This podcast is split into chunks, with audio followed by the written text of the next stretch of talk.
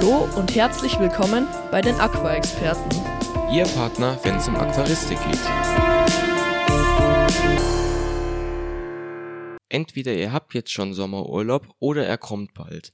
Und was ist dann ganz wichtig? Ganz klar, wie fütter ich meine Fische und wie betreue ich meine Fische, wenn ich nicht im Haus bin. Und aus diesem Grund haben wir uns überlegt, ein großes Duell zu veranstalten, und zwar der Futterautomat gegen Ferienfutter. Was ist besser? Und der Jakob startet direkt mit den ersten Informationen.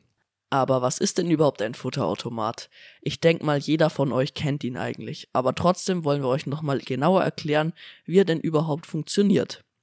Wie schon gesagt, werden die Futterautomaten natürlich in der Urlaubszeit meistens benötigt.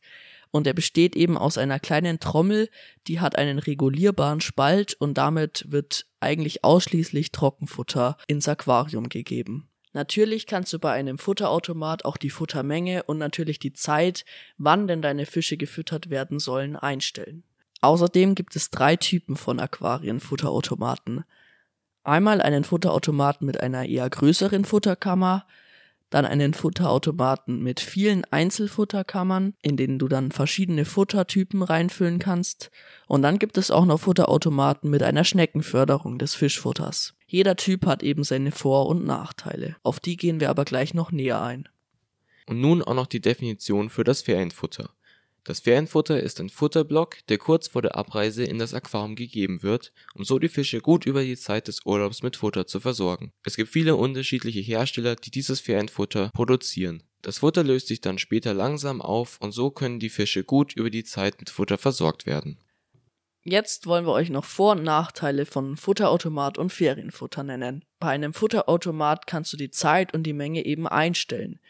Außerdem gibt es eine gute Futterversorgung und das Futter ist außerhalb des Aquariums, deswegen wird dein Wasser weniger belastet. Natürlich besteht hier auch eine höhere Regelmäßigkeit, denn deine Fische werden immer zur gleichen Zeit gefüttert. Wenn du einen Futterautomaten hast mit einzelnen Fächern, in denen Futter drin ist, kannst du deine Fische auch viel abwechslungsreicher füttern. Aber ein Futterautomat könnte auch eventuell defekt werden, während du nicht zu Hause bist. Das Futter könnte eventuell auch alle werden, wenn kein Futter mehr vorhanden ist, und so kann auch keine Fütterung mehr stattfinden. Du könntest außerdem auch eine falsche Einstellung einprogrammieren, und das ist ebenfalls ein negativer Aspekt vom Futterautomat. Die Lautstärke von einigen Futterautomaten kann außerdem als störend empfunden werden. Natürlich gibt es auch Vorteile fürs Ferienfutter. Und zwar ist es kostengünstiger. Mal ein Vergleich, so ein Futterautomat startet ungefähr bei 20 Euro.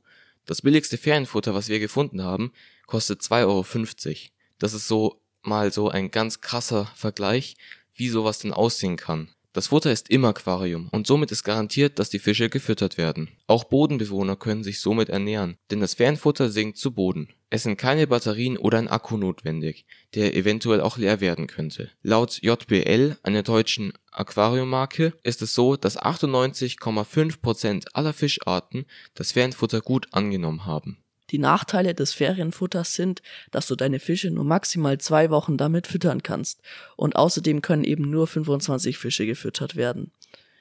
Außerdem kann dein Wasser eben belastet werden, da das Futter dauerhaft in deinem Aquarium ist. Die Fische können sich ebenfalls ihr Futter nehmen, wann sie wollen und so können sie auch eben überfüttert werden, weil sie sich immer so viel nehmen können, wie sie wollen. Durch das Ferienfutter besteht außerdem keine ausgewogene Fütterung, da deine Fische immer nur das gleiche Futter bekommen.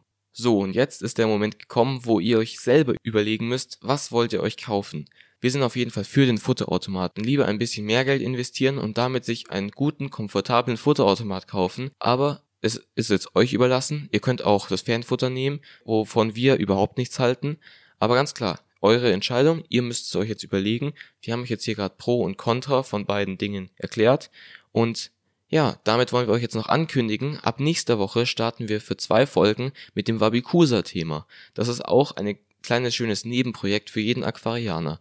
Aber mehr Informationen ab nächster Woche. An der Stelle auch nochmal ganz wichtig, wir wollen unbedingt unser Gewinnspiel ganz groß veranstalten. Also bitte meldet euch da unbedingt noch an. Weitere Informationen dazu in einer eigenen Folge, die schon online gegangen ist. Der Einsendeschluss für das Gewinnspiel ist der 18.07.2022. Und damit tschüss und bis zum nächsten Mal. Euer Simon und Jakob.